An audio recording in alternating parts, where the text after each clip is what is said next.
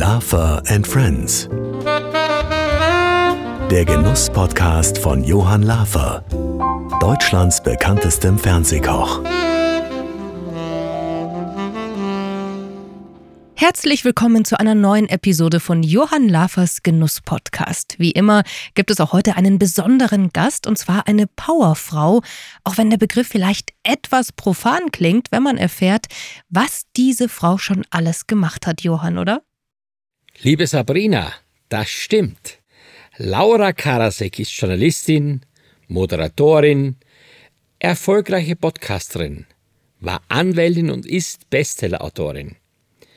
Ich freue mich gleich mit ihr über ihr Leben, ihre Gedanken und Zweifel, über die schönsten Genussmomente und natürlich ihre Wünsche fürs neue Jahr zu sprechen. Stell sie uns doch mal bitte kurz vor. Sehr, sehr gerne. Laura Karasek ist eine deutsche Juristin, Journalistin, Autorin und vor allem Fernsehmoderatorin. Sie wurde am 29. April 1981 in Hamburg als Tochter des bekannten Literaturkritikers Helmut Karasek und der bekannten Germanistin und Theaterkritikerin Armgard Segers geboren. Nach ihrem Jurastudium arbeitete sie zunächst als Rechtsanwältin. Von 2011 bis 2018 war sie als Rechtsanwältin in der Wirtschaftskanzlei Clifford Chance beschäftigt. Seitdem ist sie als Schriftstellerin und Moderatorin tätig. Ab dem Juli 2019 hatte sie für zwei Staffeln eine eigene Talkshow, Zart am Limit, auf ZDF Neo und war in der Florian Schröder Satire-Show zu sehen. Zudem hat sie als erste Frau die Sendung NDR Quizshow übernommen und moderiert diese charmant und erfolgreich als Nachfolgerin von Jörg Pilawa. Laura Karasek ist außerdem Autorin und hat mehrere Bücher veröffentlicht. In ihren Werken behandelt sie Themen wie das moderne Frauenbild, gesellschaftliche Entwicklungen und ganz persönliche Erfahrungen. Also, liebe Laura, erstmal ganz herzlichen Dank. Ich fühle mich wirklich sehr geehrt und ich fühle mich wirklich besonders glücklich, dass du heute hier in Frankfurt Zeit hast, mit mir zu reden. Du bist zu Fuß ins Studio gegangen. Ja. Und ähm, wenn man das so alles liest, was du machst, Moderatorin, Autorin, Anwältin, und dann liest man aber auch, dass du vor jedem Auftritt ein bisschen Lampenfieber hast. Jetzt sag mir ganz ehrlich, ich hoffe heute nicht. Du warst jetzt so nett die ersten 15 Minuten, die wir uns kennengelernt haben, dass ich nicht mehr so aufgeregt bin. Aber ich habe mich gefreut, dich endlich mal in echt zu treffen. Ich danke dir für die Einladung. Ja. Aber ich bin bei Fernsehauftritten wirklich so nervös, dass ich nichts essen kann den ganzen Tag und mich eigentlich fast übergeben möchte. Also ich habe großes Lamp. Ich bin sehr ein sehr emotionaler, gefühlvoller Mensch und das zeigt sich auch in meinem Adrenalinspiegel. Als ich das erste Mal eingeladen wurde zum Fernsehen, ja. bin ich zum Hausarzt. Ich werde es nie vergessen. Es war also ein Auftritt, äh, in dem ich Gast war bei Gottschalk, wer weiß denn sowas. Und dann habe ich zum Hausarzt gesagt, er soll mir etwas verschreiben, damit ich da möglichst ruhig mhm. und gelassen auftrete. Und dann hat er mir so einen Beta-Blocker verschrieben, also einen, obwohl ich keinen Bluthochdruck hatte. Ich glaube, so was ähnliches. Und ich ist legendär. Ich glaube, ich habe bei dem Auftritt, als ich da bei dem in der Küche stand, nur einen einzigen Satz gesagt. Ich, Nein, war, so, ach, ich war so müde und so abwesend, dass ich also absolut das nie mehr danach gemacht habe. Und ich muss da sagen, Gott sei Dank war das damals für mich eine Erfahrung, die mir gelehrt hat, bleib authentisch oder ja. bleib so, wie du bist. Und ich meine, wenn du sagst, ich habe Lampenfieber, ich finde es mehr als sympathisch, wenn jemand auch darüber spricht und nicht immer so tut, als wenn alles ja. easy going ist und alles ist so locker. Äh, hast du irgendwelche Methoden, damit dann auch bewusst umzugehen? Also ich, ich merke mir jetzt schon mal Beta-Blocker werde ich auch nie. Nee. Danke für den Tipp, Johann. Also ich habe nie irgendwas genommen. Ich habe auch Flugangst, dagegen habe ich tatsächlich Beruhigungsmittel genommen. Aber ich glaube eben, dass genau, wie du sagst, wenn man das hat, muss man das auch ausleben und echt sein und authentisch sein. Und es ist ja wunderbar, das zu fühlen und zu spüren, ich bin am Leben, ich bin nervös, es kribbelt in mir. Das ist ja auch so ein bisschen wie von einem ersten Date oder so. Also es ist ja eine, eine schöne Aufgeregtheit und ich fühle mich dann einfach wieder wie ein Teenager. Es macht mich vielleicht etwas unsouverän, aber das würde ich niemals ausschalten oder lindern wollen mit irgendwelchen Medikamenten. Ganz am Anfang, als ich Fernsehen gemacht habe, ich mache das ja erst vier Jahre, habe ich mir manchmal vorher ein Glaserl Prosecco gegönnt. Weißt du, was wir gemacht haben, der Horst und ich? wir haben bei Lava Lichter Lecker ein Ritual gehabt. Wir haben immer so ein kleines Fläschchen Unterberg getrunken. Das Siehst ist dieses, das dieser Unterberg. Unterberg. Das ist ja etwas, was die Leute ja, glaube ich, nach wie vor äh, sehr oft in dieser Branche auch zu sich nehmen, weil es hat keinen Zucker, glaube ich. Ja. Es ist so, äh, steht auch drauf, so sogar mhm. für medizinische Zwecke geeignet. Also ich muss immer sagen, das war so ein Ritual und das hat mir ganz gut getan. Also das war das Einzigste, aber es ist auch so, dass ich heute, wenn ich sage, äh, es ist was Besonderes, natürlich schon auch aufgeregt bin, aber ich finde, dass man meine Aufregung dazu dient, noch besser zu sein. Absolut. Deswegen, das meine ich ja mit Auskosten, so viel Gefühle. Ich liebe Gefühle. Ich bin eigentlich eine italienische Oper als Mensch oder ein, ein Musical als Mensch. Und ich finde das auszuschalten ganz blöd. Und ich glaube, ich bin unter anderem auch überhaupt in diese Branche gewechselt von der Kanzlei, weil ich das so genieße, so viel zu fühlen und zu spüren und so Adrenalin so liebe. Wie ist es denn bei dir? Bist du noch aufgeregt und trinkst du noch Unterberg vor manchen Sendungen? Wenig eigentlich. Also ich, ich, ich mache ja nicht mehr so viel im Fernsehen, schon ab und zu noch. Aber ich hatte jetzt äh, in diesem Monat so Lava Live genießen, so mhm. Bühnenshows in großen Hotels, ja. so mit 250 Gästen, die mhm. dann unten sitzen und dann das Essen bekommen, welches ja. ich auf der Bühne präsentiere. Da muss ich sagen, da bin ich in doppelter Hinsicht aufgeregt, weil A, habe ich die Aufgabe, die Menschen ein bisschen zu unterhalten mhm. und natürlich noch viel schlimmer ist, das, was ich auf der Bühne zeige, müssen die Köche dann unten oder im Hintergrund mhm. vorbereiten, damit der Gast das gleiche bekommt. Da ist der Druck relativ groß. Aber das ist normal, das muss auch so sein. Und ich finde, ohne eine gewisse Aufgeregtheit, wie gesagt, habe ich schon gesagt, ist die Konzentration nicht mhm. perfekt. Mhm. Deswegen, ich habe dafür Verständnis. Aber nochmal ganz kurz zurück. Du sagtest Anwältin sechs Jahre und dann zu den Medien. Ja. War das deshalb, weil dein Vater zum Beispiel auch sehr stark in den Medien vertreten war, auch der Wunsch der Tochter oder warum ist das so? Ich glaube, es gibt viele Auslöser für so Träume. Ich hatte mir den Traum, Anwältin zu werden, ja erfüllt und war plötzlich Mitte 30 und war Mutter geworden und mein Vater war gestorben und ich habe irgendwie dann gedacht, das Leben ist nicht endlich. Du hast nicht ewig Zeit. Warum schiebst du das auf? Und ich habe dann in der Kanzlei gekündigt, habe ZDF Neo eine E-Mail geschrieben und habe gesagt, Sie müssen mich kennenlernen, Sie werden es nicht bereuen. Und dann habe ich eine eigene Sendung bekommen und ich habe es ich hab's bis, ich weiß nicht, ob ZDF Neo es bereut hat, aber ich habe es nicht bereut. Ich glaube, man muss alles ausprobieren. Es gibt so viele tolle Dinge im Leben, die man machen kann. Du machst jetzt auch einen Podcast, obwohl du auch eigentlich Koch bist, du hast auch Fernsehen gemacht. Man muss neugierig bleiben und sagen, was, was ist für mich spannend, wo kribbelt es noch, wo regt sich noch was. Und das war für mich schon das Fernsehen. Natürlich geprägt durch meine Eltern, meine Mutter ist auch Literaturkritikerin, allerdings als Journalistin.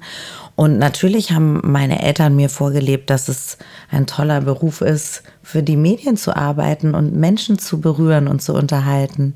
Und ähm, das hat mein Vater getan und äh, leider kann er es jetzt nicht mehr miterleben, dass ich am Ende doch äh, ihm nachgeeifert habe. Aber er wäre sehr stolz auf dich, denn das, was du machst, ist ja wirklich traumhaft. Aber nochmal zurück, ein Schritt. Ich meine, jetzt stellt man sich mal vor, jeder, der jetzt zuhört, würde jetzt einen Brief schreiben an irgendeinen Sender und sagt, hallo, äh, ich bin der Richtige oder die Richtige, äh, ihr müsst mich nehmen für das Fernsehen. Mhm. Das ist ja nicht so einfach möglich, denn jetzt vielleicht einmal ein bisschen aus dem Nähkästchen, man muss ja schon bestimmte Talente da mitbringen oder beziehungsweise auch Inhalte verkörpern, ja. denn das ist ja nicht so, ich gehe jetzt da vorne in einen Supermarkt und kaufe mir jetzt irgendwas zum Essen, sondern da gehörte mehr dazu. Ja. Hattest du das Gefühl immer schon, dass es in dir steckt oder hat jemand dir den Hinweis gegeben, du bist die richtige Frau fürs Fernsehen? Also erstens habe ich mein erstes Buch veröffentlicht 2011, mein Roman, und da, mit dem war ich schon bei Markus Lanz und ich war in Talkshows bei Kerner und habe immer gedacht, Mensch, das ist aber lustig. Und die Leute haben immer gesagt, oh, das ist so berührend, das ist so echt, die ist ja unterhaltsam, hier die Tochter, lalala. Da bin ich natürlich hauptsächlich als Autorin und Tochter von Helmut und, und, und Anwältin aufgetreten. Und ich war schon als Kind eine Rampensau. Also ich habe immer die Hauptrollen gespielt im Schultheater. Ich habe auch viel Theater gespielt, sowieso auch in meiner Freizeit. Ähm, ich habe Texte geschrieben bei einem, in einer Schul-AG, die hieß Die flinken Federn. Also ich hatte offensichtlich eine Passion, mich künstlerisch zu verewigen mit sehr kitschigen, schlechten Gedichten. Und ich glaube, dass natürlich nicht jeder Mensch den Traum hat zum Fernsehen. Also es gibt ganz viele Leute, die mir sagen, oh Gott, ich könnte das nicht, ich würde das nicht wollen, das ist ja schrecklich. Und da auf einer Bühne stehen oder wie du sagst, da vor 250 Gästen live zu kochen, was du machst, oder live die zu unterhalten und die Gerichte.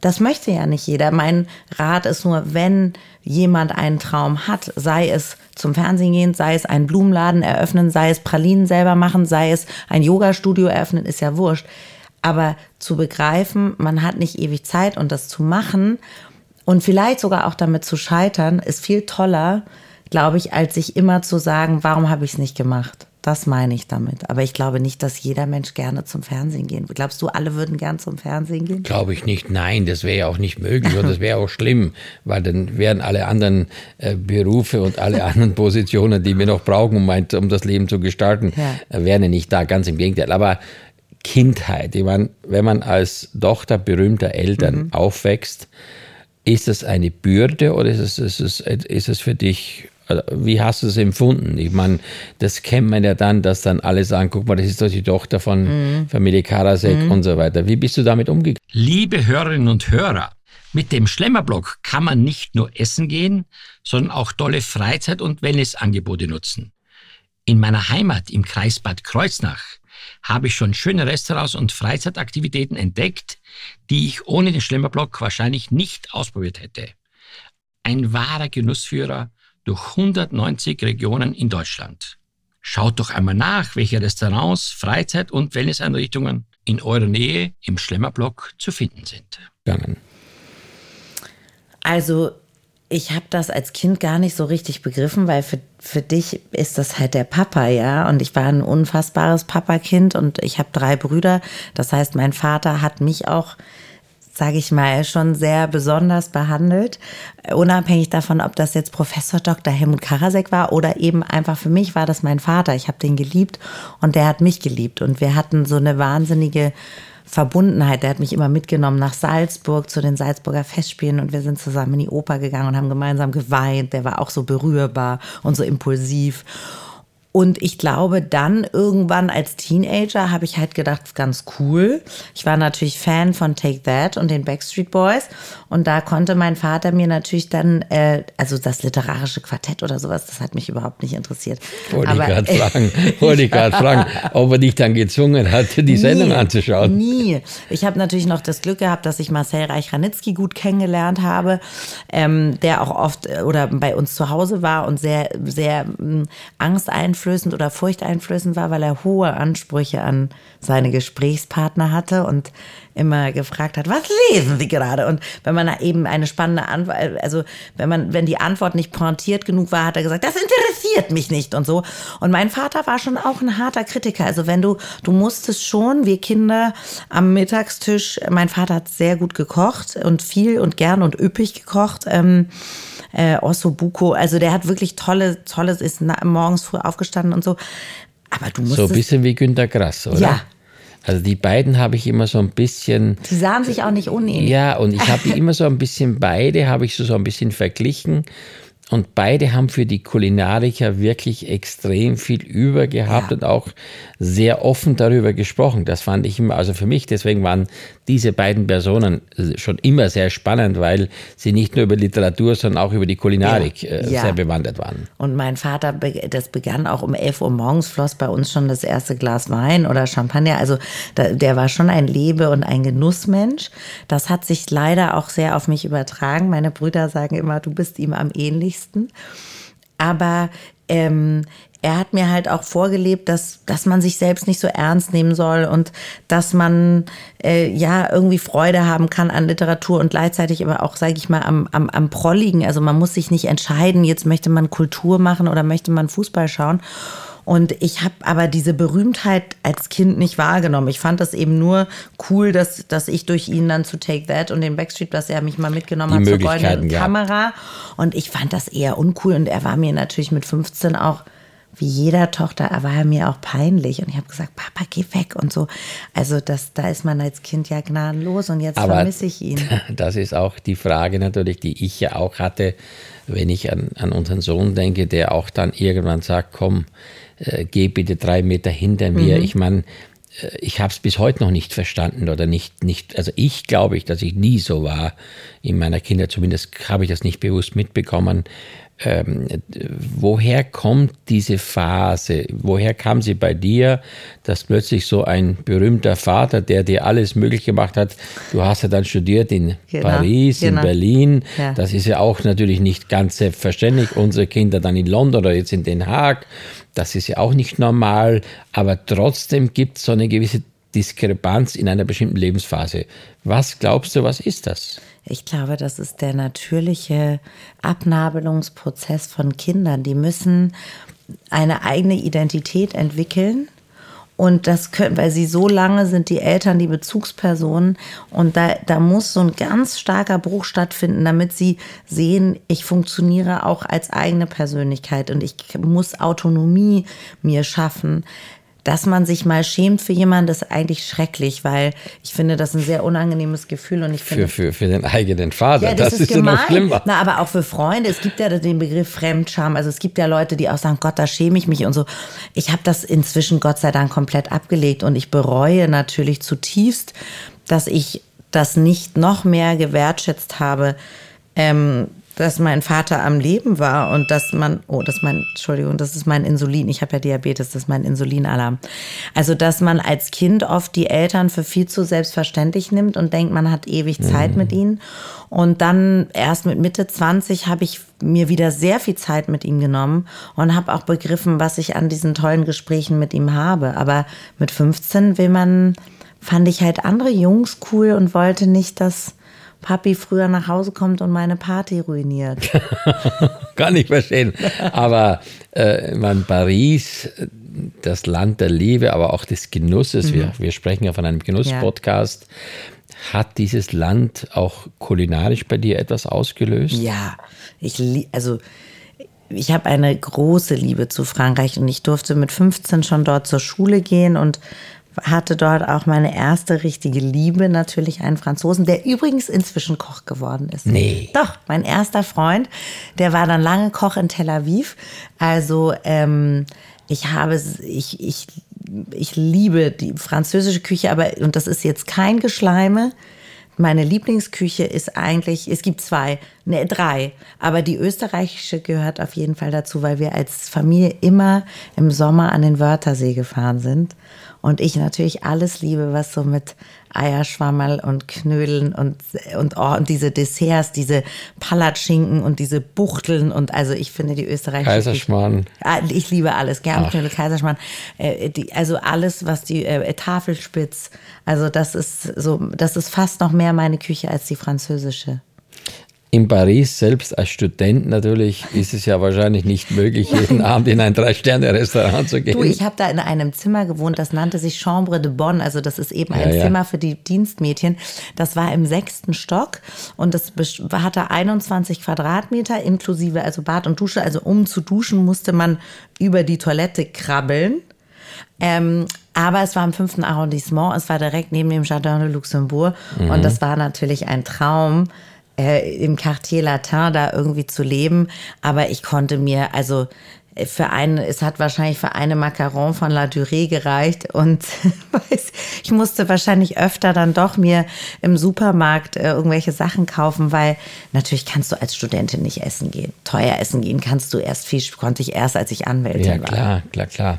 Mit was äh, verwöhnst du dich denn heute, Mann? Wie sieht so ein Lebensalltag aus, kulinarisch bei dir? Kinder natürlich. Mhm die wollen ja auch irgendwas Vernünftiges essen. Auch ein Thema äh, bei einem Genuss-Podcast, weil es immer darum geht, Kinder wollen nichts essen äh, oder, oder essen immer nur ja. das Gleiche. Nein, meine sind da, ich habe die direkt getrimmt. Die haben, glaube ich, schon mit also sehr jung sind. Ich liebe eben auch die, also Asiat, so japanisch, vietnamesisch und so. Und die haben schon sehr früh mit Sushi auch angefangen und Sashimi. Die haben auch früh Edamame sehr geliebt. Und also meine Kinder sind jetzt nicht so die Pommes-Kinder, nee, oder, oder bei uns wird es jetzt nie Pizza aus der Tiefkühltruhe geben oder so, glaube ich, habe ich auch selber in meinem Leben vielleicht das letzte Mal mit elf gegessen oder so, wenn überhaupt.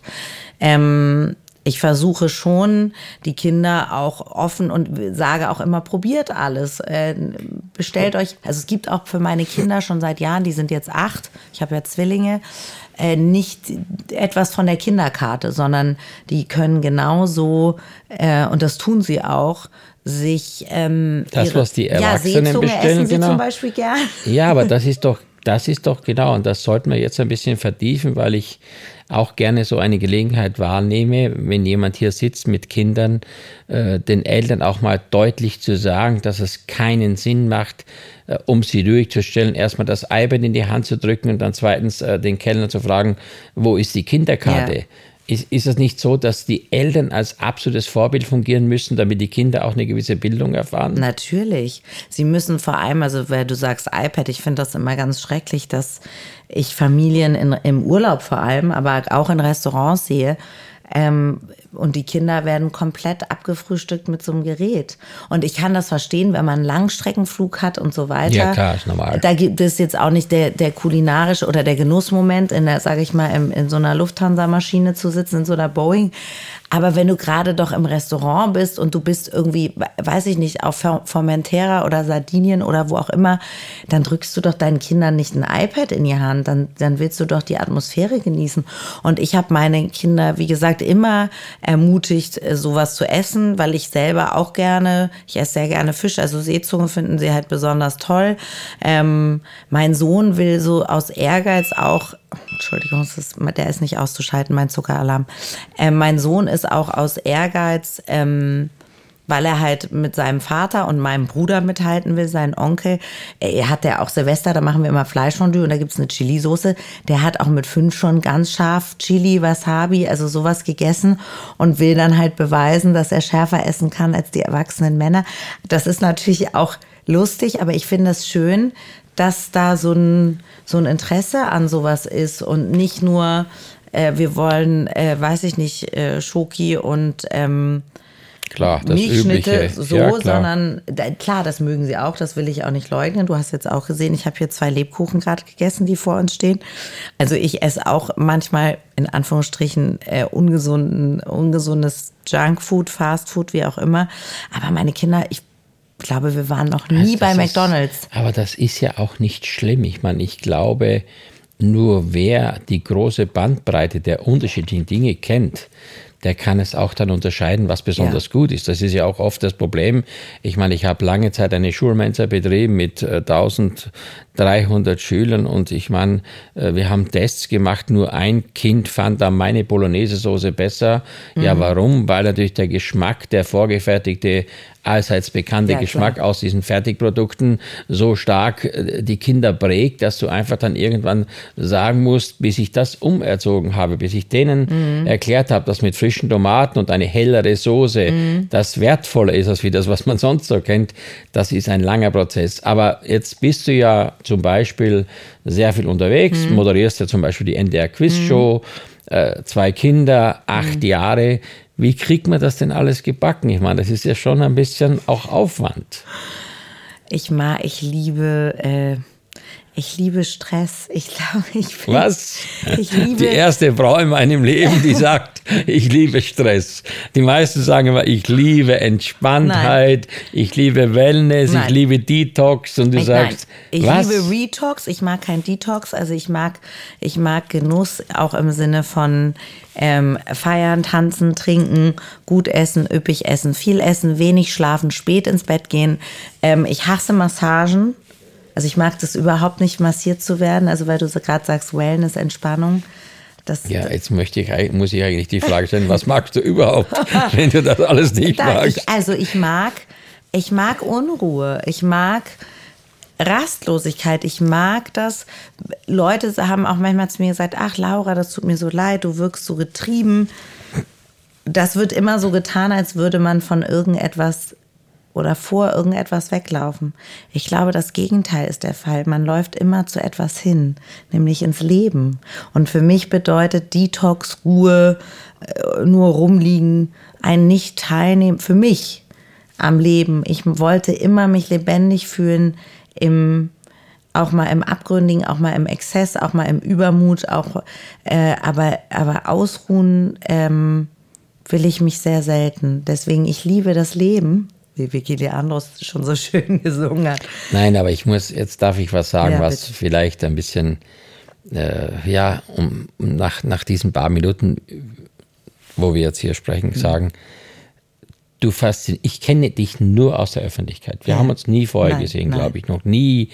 Und ich meine, es ist für mich so, emotional jemand gegenüber, das ist jetzt kein Schmuh. Also ich bin Österreicher ja. und man denkt, jetzt kommt wieder dieser Wiener Schmäh oder der Schmäh da. Nein, du bist für mich so verbindlich, so ja. klar und so übersympathisch, wenn es um diese wirklich ehrlich fundierten Aussagen geht. Und das ist ja ganz selten der Fall, weil man merkt dann, da sitzt jemand gegenüber, der überlegt ja dreimal, mhm. soll ich das jetzt sagen? Und, und wenn jemand sagt, ja, ich liebe Stress, dann, das, das hörst ja, ich sag mal, das ist ja schon, dann denken die Leute, was ist denn das für, für ein, einer, der das unbedingt für sich nutzt, um sich da besonders wichtig zu machen. Ja. Aber wenn du das sagst, das nehme ich dir sofort ja. ab, weil du mir schon den, diesen, diesen Ganzkörperbewegungsablauf vormachst, wo ich das Gefühl habe, die möchte am liebsten jetzt gleich rumlaufen hier. Ja, verstehst du? Es dauert mir alles zu lange. Aber wir sind ja auch nicht äh, allzu lange noch dran. Es gibt also noch ein paar Kleinigkeiten, die ich unbedingt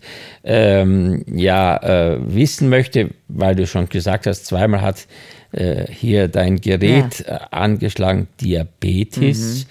Diabetes Typ 1 mhm. nehme ich mal an, also mhm. angeboren. Da piepst es schon wieder. Ja, wie aufs Stichwort.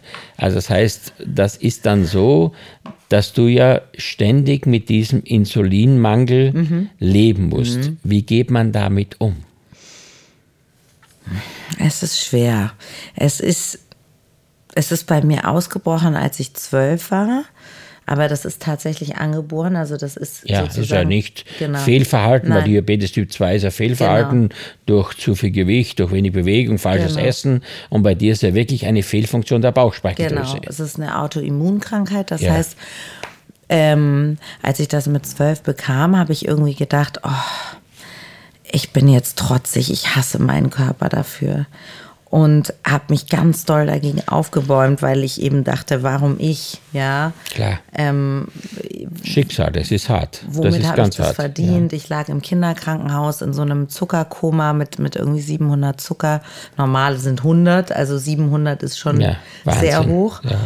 Und ähm, habe da sehr lange mit gehadert und irgendwann habe ich aber gedacht, ich habe ja nur diesen einen Körper. Es bringt ja nichts, wenn ich dauernd gegen ihn kämpfe. Also ich habe auch damals angefangen zu rauchen dann und eben dieses exzessive Leben zu führen oder so ein bisschen, klar, dann ist auch Pubertät und man die ersten Alkoholerfahrungen, die ersten Jungserfahrungen. Und ich glaube, heute bin ich der Krankheit dankbar, weil ich glaube, dieses hingezogen sein zum Leben und sehr, sehr viel erleben wollen und sehr, sehr, sehr sich auch hingeben wollen, auch der Unvernunft manchmal, das kommt, glaube ich, auch durch diese Krankheit, dass ich gedacht habe, ich, ich bin eh nicht unverwundbar, ich werde sowieso sterben. Ähm, ich möchte einfach ich möchte einfach möglichst intensive Dinge tun und Gespräche führen und mich eben nicht verstellen und echt sein. Und Aber auch Menschen Mut machen, die ja, wenn sie so eine Diagnose bekommen, ja, ich sag mal, oft das Gefühl haben, jetzt ist alles zu Ende und du ja. sitzt hier, äh, bist total aufgelöst, du hast keine Probleme darüber in der Öffentlichkeit zu sprechen, Nein. weil es eben eine Situation in sich birgt, mit der man auch sein Leben offensichtlich ja super meistern kann. Ja, und das Menschen mitzugeben und zu sagen, natürlich ist das nicht eine Diagnose, die tödlich ist. Also ich will das überhaupt nicht, ähm, ich will es weder größer machen, als es ist, noch will ich es schmälern. Äh, es ist eine Diagnose, mit der man sehr gut leben kann, aber du bist jeden Tag damit beschäftigt und zwar oft, weil bei jeder Mahlzeit, da sind wir wieder beim Thema Genuss, musst du dich damit auseinandersetzen. Deswegen piepst es jetzt auch, weil ich gerade zwei Lebkuchen gegessen habe. Jetzt geht der Zucker zu weit nach oben. Du musst dich immer damit beschäftigen. Tag und Nacht gehe ich jetzt joggen, mache ich Sport, gehe ich Skifahren. Wie viel Zucker verbrennt das, wenn ich unterzuckere? Ich muss immer eine Limonade dabei haben oder Traubenzucker. Also ähm, du läufst Gefahr, dass du erblindest, dass du die Füße verlierst, dass du die Niere verlierst. Ja, klar. So, das heißt, du bist schon sehr viel mehr auch mit Selbst, äh, Selbstreflexion oder mit Selbstbetrachtung beschäftigt und auch mit Selbstkritik, weil du, weil du dich gerne zerfleischst und eben denkst, warum macht man, warum funktioniert mein Körper nicht wie alle anderen? Warum schafft er das, das nicht? Das ist schon heftig. Warum kann der das nicht? Und es gibt leider, das muss man ja auch sagen, das ist ja eine Tatsachenentscheidung. Das ist ja nicht so, dass man, bis jetzt hat man nichts gefunden, Nein. diese Funktion der Bauchspeicheldrüse äh, mit einer Funktion zu versehen, die plötzlich da ist. Das Nein. geht einfach nicht. Das, genau. ist eine Dysfunktion, ja, ja. genau.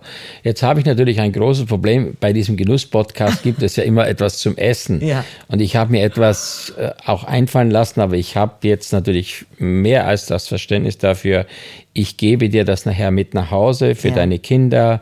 Es ist etwas Süßes, es hat was mit kleinen Tannenbäumchen zu Ehrlich? tun, die ich extra gebacken habe, also Nein. also symbolisch für Weihnachten, weil das wird jetzt ja auch gleich noch ein Thema sein. Ja. Also ich wie gesagt, wir, wir können jetzt in Ruhe weiterreden, wir machen jetzt keine Pause. Du sollst es einfach genießen oder okay. wenn auch deine Familie soll es dann genießen. Äh, und ich möchte auf keinen Fall, dass dieses Gerät noch zehnmal piepst, bevor wir hier fertig sind. Ganz im Gegenteil.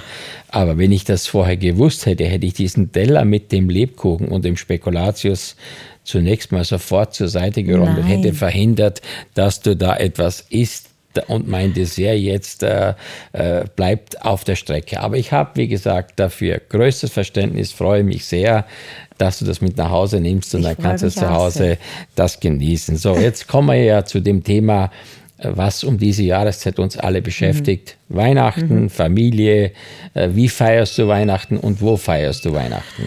Ich feiere Weihnachten natürlich mit meinen Kindern und äh, auch meinem Mann und äh, meinem, dieses Jahr leider nicht mit meinem Bruder, nee. Und auch nicht mit meiner Schwägerin, aber mit meinen Schwiegereltern und meiner Mutter. Und wir sind immer Skifahren in der Schweiz im Engadin und die Kinder gehen in die Skischule. Und Mutti geht auch Skifahren und fährt halt sehr mittelmäßig. Also ich, ich komme ja aus Hamburg. Ähm, aber ich fahre, ich komme überall den Berg runter. Ja. Es sieht nicht elegant aus, aber äh, ich habe Spaß dran und ich gehe auch gern lange laufen. Was übrigens sehr gut ist, wenn man Diabetes hat oder ja, wenn man ja, Bewegung. Das, das, ist wahnsinnig gesund und verbrennt wahnsinnig viel äh, Zucker also, oder Kohlenhydrate. Also wenn man langlaufen geht oder auch joggen, was ich sonst mache im Sommer, ähm, dann ist das wahnsinnig gut für den, für den Blutzuckerspiegel. Mhm. Wirst du dich auch ein bisschen mit, du bist ja auch sehr erfolgreich als Autorin, mhm. wirst du auch ein bisschen was, äh, wirst du diese Zeit auch nutzen, um vielleicht an einem Werk oder bist ja. du gerade dabei? Ja. Also ich habe mein neues Buch ist jetzt gerade vor zwei Monaten rausgekommen. Genau. Das, das Bestseller. Mit, genau, das habe ich mit meiner Mama zusammengeschrieben. Da geht es um Mütter und Töchter. Und das heißt das Gespräch unseres Lebens, weil wir eben wirklich uns auch, so wie du das jetzt so nett und als Kompliment gesagt hast, versucht haben, sehr offen, schonungslos und ehrlich alle Fragen zu stellen, die man sich stellen sollte im Leben, weil man weiß, auch die Mutter nimmt man oft für selbstverständlich, sie bleibt nicht ewig da. Also mein Rat an alle Menschen, führt dieses Gespräch mit einem Menschen, den ihr liebt, ähm, und das Buch, äh, das war eine ganz tolle Erfahrung. Und jetzt sind wir natürlich, jetzt ist das Buch erschienen und dann fällt man erstmal in ein Loch, weil man hat da ein Jahr lang dran gearbeitet. Und wir haben jetzt ein paar Lesereisen und Lesungen gemacht. Und jetzt ist es so, vorbei. Also so ein bisschen wie Liebeskummer. Aber guck mal, nach dem Buch ist vor dem ja, Buch. Eben. Ich kann dir nur sagen, ich habe mittlerweile über 100 Kochbücher Nein. veröffentlicht Nein. im Laufe meines Jahres. Ja, ich bin ja schon 46 Jahre in dem 100. Beruf. 100, über 100.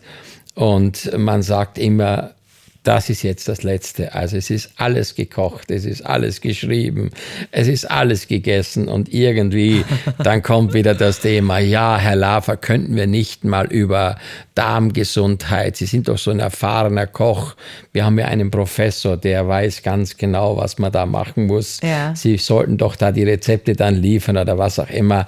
Ich muss sagen, du wirst sehen, es ist eine, ist eine Form von Sucht und ich meine, es ist ja auch schön, diese Anerkennung in der Öffentlichkeit zu ja. zu, zu erfahren, zu verspüren. Gerade in meinem Bereich, ich, ich denke mir jetzt Weihnachten, da werden ja viele Leute wahrscheinlich aus irgendwelchen Rezepten meines Fundes ja. sozusagen kochen und dann, wenn es nicht, wenn's nicht wird oder wenn es nicht besonders ist, werden die sagen, wenn ich den Lava jetzt erwischen könnte am Heiligabend, den würde ich jetzt, den, den würde ich jetzt richtig eine runterhauen oder würde ich sagen, was ist denn das für ein Schwachsinn hier? Haben die Leute das schon mal gesagt, dass, ja, ja. dass ihnen ich was hab, nicht gelungen Ich habe auch letztes Jahr zu Weihnachten sogar äh, äh, Essen zugeschickt bekommen, was nicht gelungen ist. Also Nein.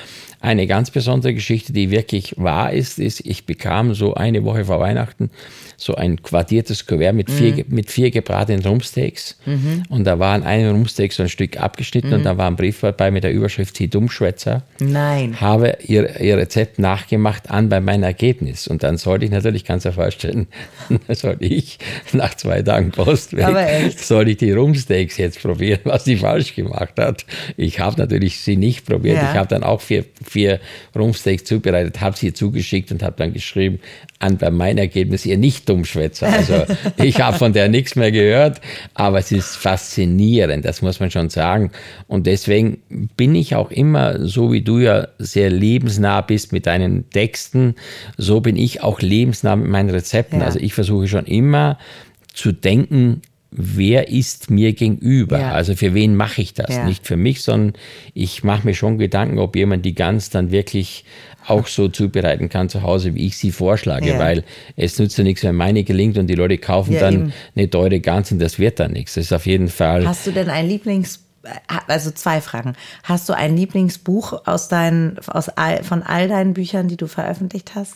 Ja, das habe ich. Das ist einmal äh, ein Buch, das ist meine Heimatküche. Mhm. Ich bin in der Steiermark groß geworden und habe da ja natürlich geprägt von meiner Mutter wahnsinnig viele Dinge in mich aufgesogen, mhm. aufgenommen, äh, was für mich, so wie für dich damals Klagenfurt oder mhm. sprich der Wörthersee mhm. war, war für mich meine Heimat. Das ist das eine. Und das zweite ist, ich habe einen jungen Mann kennengelernt aus äh, Malaysia, der vor 15 Jahren, als ich da war, habe ich den besucht und habe also nichts, äh, der, der, der hat also nichts von Kochen verstanden. Ich habe ihn kennengelernt bei einem Auftrag für eine Firma. Dann haben wir den oft zu uns geholt und ausgebildet und das ist mittlerweile einer der besten Köche. Mit dem habe ich ein Ehrlich? Buch geschrieben, Do Friends One Cuisine. Wir haben also einen, wir haben den ersten Preis bekommen, auch im Baking. Das ist das schönste Kochbuch. Das kann man nicht kaufen, das ist limitiert. Und ich sage dir jetzt etwas, was ich äh, dir zu Weihnachten schenken werde. Du wirst eines dieser Bücher. Nein. Einem, ja, du kriegst eins mit persönlicher Widmung. Ach, wirklich? Das ist limitiert. Das ist Du Friends One Cuisine. Das ist ein ganz großes Coffee Table Book, ja. was ganz Besonderes. Dank. Und da steckt so viel Emotion dahinter, ja. weil man natürlich merkt, dass man, wenn man ehrgeizig ist und den Willen hat und den Mut hat, natürlich auch ein gewisses Talent, mhm. so wie das ja auch bei dir ist, um erfolgreich zu ja. sein, äh, dann ist es ist vieles möglich, sehr das vieles stimmt. möglich. Und das ist eben äh, das, was ich, äh, was ich als zweites Lieblingsbuch habe, weil es wirklich für mich eine Geschichte beinhaltet. Nicht nur die Rezepte, sondern mhm. es ist so viel Zeit vergangen. Ich meine, 15 Jahre ja. äh, muss man Geduld haben, um jemanden dahin zu führen, mhm. wo er heute ist. Und wenn man dann ein Teil davon ist oder man das Gefühl hat, der Erfolg kommt durch verschiedene Kombinationen, dann ist es natürlich eine ganz besondere Situation. Was wünschst du dir denn eigentlich für das neue Jahr? Wir haben ja eine Zeit, ich glaube, das kann man ja auch sagen, die nicht ganz einfach mhm. ist, aber was wünschst du dir persönlich?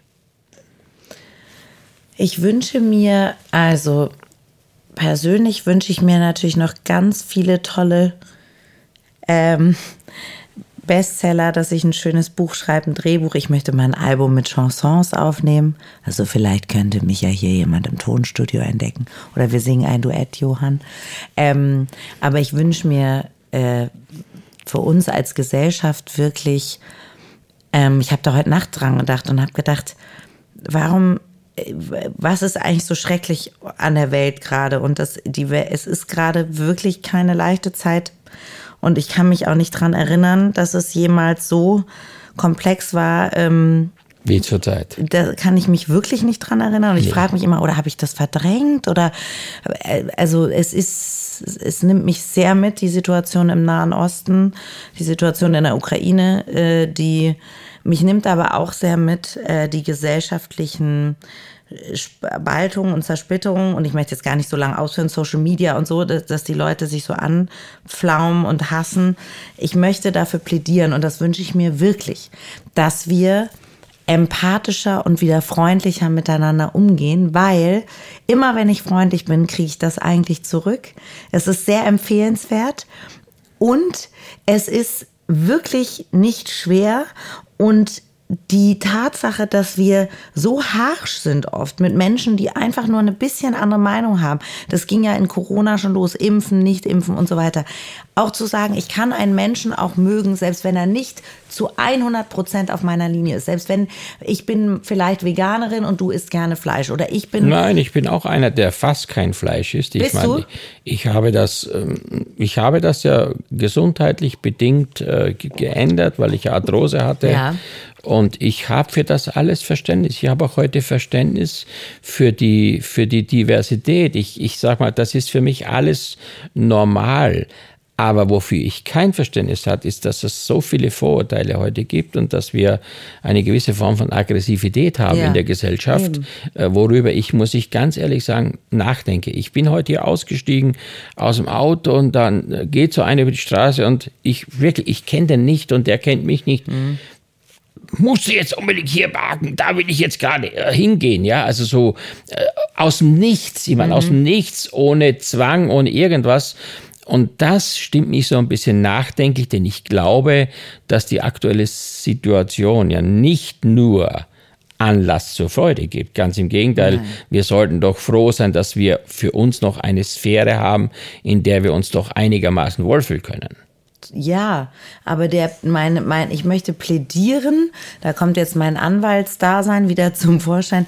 Ich möchte wirklich dafür plädieren, dass wir etwas großmütiger und großzügiger eben mit anderen Leuten, dann parkt halt jemand falsch, so what? Die Leute rempeln sich an, entschuldigen sich nicht. Also, und dass man mit großen und kleinen Dingen nachsichtiger mit anderen Menschen ist und sagt, mhm. selbst wenn du nicht meiner Meinung bist, selbst wenn du eben Fleisch isst und ich nicht, oder selbst wenn du ist die Grünen egal, wählst und ich egal. die CDU, leben oder und selbst, leben lassen. genau, also dieses, und du bist geimpft und ich bin nicht geimpft. Und du findest aber irgendwie, äh, du, du kaufst aber äh, online, bestellst du Produkte und das finde ich das allerletzte. Und du bist aber für die Klimaaktivisten und du bist dagegen. Trotzdem kann doch ein Mensch an sich liebenswert sein und kann doch auch etwas haben, dem ich Freude oder etwas abgewinne.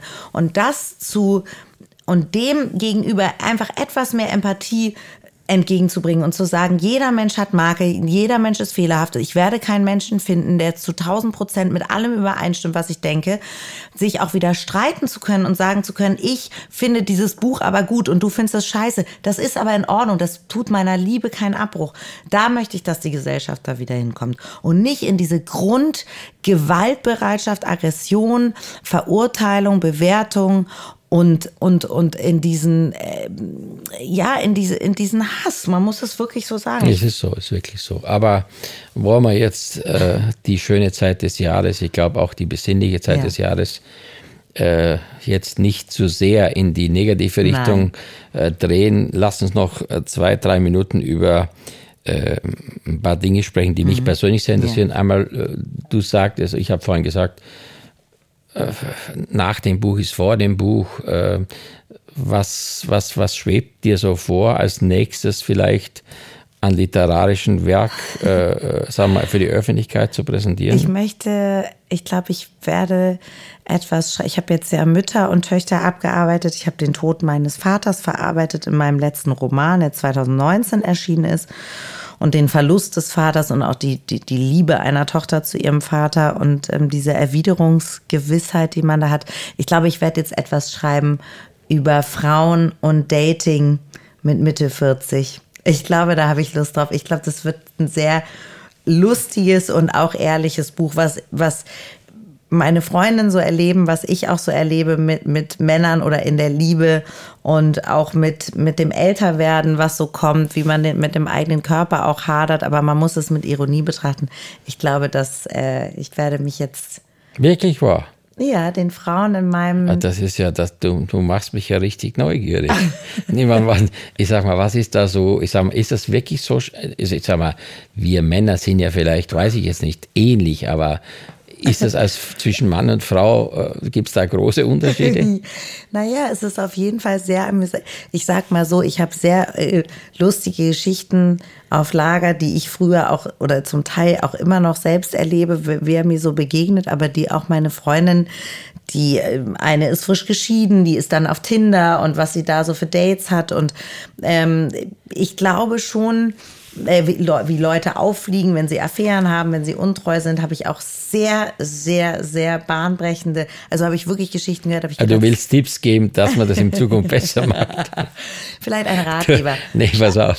Ich war mal bei dieser, ich war mal bei der Talkshow, da war diese Frau Warwick aus Wien, ja. erinnerst du dich noch? Ja. Die mit 83 oder was, ja, so diese ganzen Dates hatte und dann Preis, die hat ein Buch geschrieben, das war glaube ich auch Bestseller. Ja, bestimmt. Und dann auch geschrieben hat, so wer alles kam und, und und, und also ich muss ja sagen, die Welt ist ja schon. Möchtest du nicht mal über die Liebe schreiben? Nee, habe ich kein. Also bitte, ich bin Koch, ja. Also ich kann dir schreiben über die Liebe zum Kochen, aber nicht über die Liebe. Was? Also hör auf jetzt, komm. Das will auch keiner lesen von das mir. Will, aber ich will das lesen. Ja, ja, komm, da kann ich mich mit dir persönlich unterhalten, aber jetzt nicht für die Öffentlichkeit bestimmt. Nee, nee. Ich habe ganz andere Fragen jetzt. Also Gut. Themawechsel jetzt. Bitte. Äh, also eine Frage, die immer zum Schluss kommt, ist äh, einsame Insel. Mhm. Was nimmt Laura Karasek mit? Mhm. Abgesehen jetzt von den Kindern und dem Mann, ja. aber jetzt das, was, was, was würdest du unbedingt mitnehmen wollen? Also wenn da, wenn da Meer ist, dann würde ich schon mal mitnehmen Wasserskier, weil ich sehr gern Wassersport mache oder ein Wakeboard. Dann würde ich natürlich mitnehmen äh, Bücher ähm, und ich würde mitnehmen, ich liebe Lakritz, ich würde wahrscheinlich Lakritz mitnehmen. Ehrlich? ja, ich liebe Lakritz. Ich bin aus Hamburg. Was, ja. was verstehst du, wie aus dem Norden? Ähm, und dann würde ich unbedingt mitnehmen ein Klavier und ein Mikrofon, weil ich sehr und eine Karaoke-Maschine, weil ich sehr gern singe. Du singst, ich meine, ja. wird es demnächst eine Platte geben? Ich hoffe, eine gemeinsame Ehrlich? von uns beiden. Wir beide. Ein Duett. Das will keiner hören. Laura Sagt, und Lava. Ja. So, das wird süß. Laura Laughing oder was, Lava oder wie, hör auf. Nee, bitte nicht. Nee, also das kann ich dir sagen. Du kannst von mir vieles bekommen. Ich koche für dich Tag und Nacht und ich putze auch die Wohnung und räume auf, aber ich zusammen singen. singen. Also okay, vielleicht gibt es ja einen, der uns beide entdeckt, aber ja. nicht mit singen. Und jetzt natürlich ist die große Frage, ja. ähm, ich bin ja Koch mhm. und äh, stelle ich jedem meiner Gäste, was würdest du dir wünschen zu einer Henkersmahlzeit? Kulinarisch. Ja, pass auf. Oh, als erstes ist mir jetzt was eingefallen. Jetzt muss ich aber noch, also als erstes dachte ich gerade Königsberger Klopse, weil meine Großmutter die immer gemacht hat und die so schön säuerlich. Dein Vater stammt ja aus Brüm, oder? Ja, genau. Mhm. Also ähm, der hatte schon auch, also was ich auch liebe, sind so diese Gulasch, so Chegediner Gulasch. Aber ich glaube, Königsberger Klopse, so Hausmannskost finde ich schon richtig geil. Oder was ganz anderes, was ich wirklich liebe, ähm, vietnamesische Sommerrollen. Jetzt lachst du mich Was diese, diese, diese, diese Sommerräume, ja, ja, so klar, diese, diese, die, ja, ja, klar, die innen drin mit Gemüse ja, und ja, so, genau. also Reispapier genau. nass gemacht, genau. eingerollt und so genau. weiter und so fort mit so einer ja. Sweet Chili Soße. Ja, ja. Also gerne beides. Und dann gerne noch. Ich war gerade in Vietnam übrigens. Ich habe mir das angeschaut. Ich habe auch einen Film gemacht ähm, äh, über wie das Papier her, wie dieses Reispapier hergestellt wird. Das ist ein ganz schön aufwendiger Prozess, das ah, sage ja? ich dir. Ja, das, da wird ja so äh, aus verschiedenen Reissorten, die ja. werden dann, der Reis wird gemahlen, dann wird er so äh, mit Stärke und mit dem Reis so, so ein Brei gemacht mhm. und dann läuft da so eine Walze mit so runden Löchern über so ein Dampfband Band. Also wird gedämpft und dann oben drauf. Und dann wird dieses, dann Stock, dieser Reisbrei, mhm. so ganz dünn. Und dann kommt es auf so Fliegengitter, äh, mhm. so Gestelle. Und dann werden die draußen in der freien Luft getrocknet, bis die komplett trocken Gott, sind. Das ist so ein Wahnsinnsaufwand. Die sitzen da, äh, kriegen nichts für so ein Schabel Reispapier, wirklich ohne Witz. Und wir bei uns hier zahlen ja auch nicht viel, aber der Prozess, das zu machen, ist sehr, sehr aufwand, also aufwendig. Ich kann nur sagen, vielleicht sollte man das bei diesem Podcast irgendwie das Video noch dazustellen ja, bitte. oder so, dass die Leute das mal sehen, damit auch vielleicht in Zukunft die Wertschätzung für so eine Sommerrolle noch etwas größer, größer ist. Ja, also, aber ich, wie gesagt, ich würde dir gerne mal sowas machen. Vielleicht ja. hast du ja mal Zeit. Ich meine, das ist, ich kann das sehr gut. Ich bin großer Asien-Fan. Ich habe mein Leben viele, viele Monate dort verbracht. Ich habe auch gearbeitet. Ich liebe diese Kultur. Ich liebe diese Küche. Wie gesagt, gerade Vietnam ist ganz stark ja. im Kommen, ist das zukunftskommend Land für mich, weil die Küche dort so, so raffiniert ist so und auch so gut. vielseitig ist. Mach ist mir wirklich, das doch mal. Ja, das mache ich dir auf jeden Fall, das ich verspreche ich drauf. dir. Wirklich? Ja, ich verspreche Aber dir das nur dann und das versprichst du mir dann, wenn du mir dann die Geschichten erzählst über über das, das ist einfach, was, ich erzähle die Geschichten. Über das, die was. Rollen. Ja, genau. Ich mache die Rolle. Sommerrollen. Ah, warte, ich habe schon einen Namen. Sommerrollen und Frühlingsgefühle heißt sie dann. Ah ja, genau. Okay, ach so mal, guck mal. Das ist ja schon mal ein neuer Buchtitel. So, jetzt wünsche ich dir das und natürlich auch allen unseren Zuhörern das, was wir uns natürlich vom Herzen ja. wünschen. Friedvolle Weihnachten. Ja, ich glaube, absolut. Das ist nach dem Gespräch noch deutlicher als mhm. äh, wie sonst. Ich wünsche dir nur gutes Essen. Oh.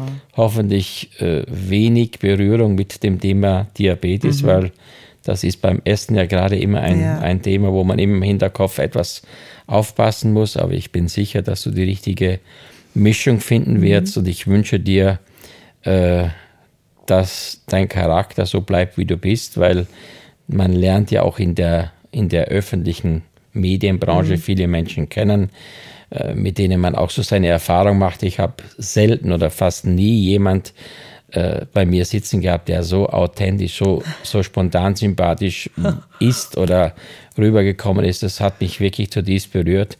Und ich wünsche dir für nächstes Jahr äh, alles erdenklich Gute. Und wie gesagt, vielleicht gibt es ja dann das Buch Sommerfeeling oder wie heißt es? Sommerrollen und Frühlingsgefühl. Also genau umgekehrt. Ja, Alles schon. klar. Ich finde das super. Das ist der Johann, Titel. eine Sache muss ich sagen, danke für dieses wunderschöne Kompliment. Ich muss fast heulen. Das ist so Ach nett, ja, dass nein, das, das ist ja, weißt du, das ist ja äh, auch nochmal zum Thema Kompliment oder äh, jemand etwas sagen. Mhm. Ich meine, das ist ähnlich wie im Restaurant. Die Körpersprache oder das Gefühl lässt es nicht zu, irgendwas von sich zu geben, wenn jemand es ehrlich mit einem meint, mhm. ohne dass eine gewisse Ausstrahlung dabei ist. Weißt, wenn ich im Restaurant sitze und der Kellner kommt 30 Mal, schmeckt es ihnen. Mhm. Ich meine, wenn der sieht, dass ich die Hälfte zurückschicke und wenn ich, ich sage mal, äh, keine Lust habe, da weiter zu essen, ja. dann musst du auch nicht fragen. Ja. Ich habe dann so einen Trick mir angewöhnt und, und das ist jetzt zum Schluss, äh, den, den, den, verrate ich jetzt ausnahmsweise.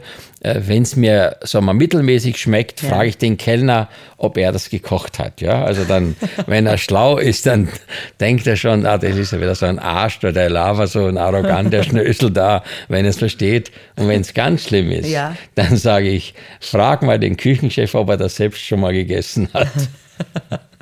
Und dann verstehst du, dann ist meistens Funkstille. Aber es ist Gott sei Dank selten der Fall. Selten der Fall. Also grüß mir bitte unbekannterweise deine Familie. Das mache ich. Und ich verspreche dir, wir sehen uns bald und dann koche ich für dich. Dankeschön. Danke für die Einladung. Das war Lava and Friends, der Genuss-Podcast. Abonnieren Sie einfach diesen Podcast, dann entgeht Ihnen keine Episode.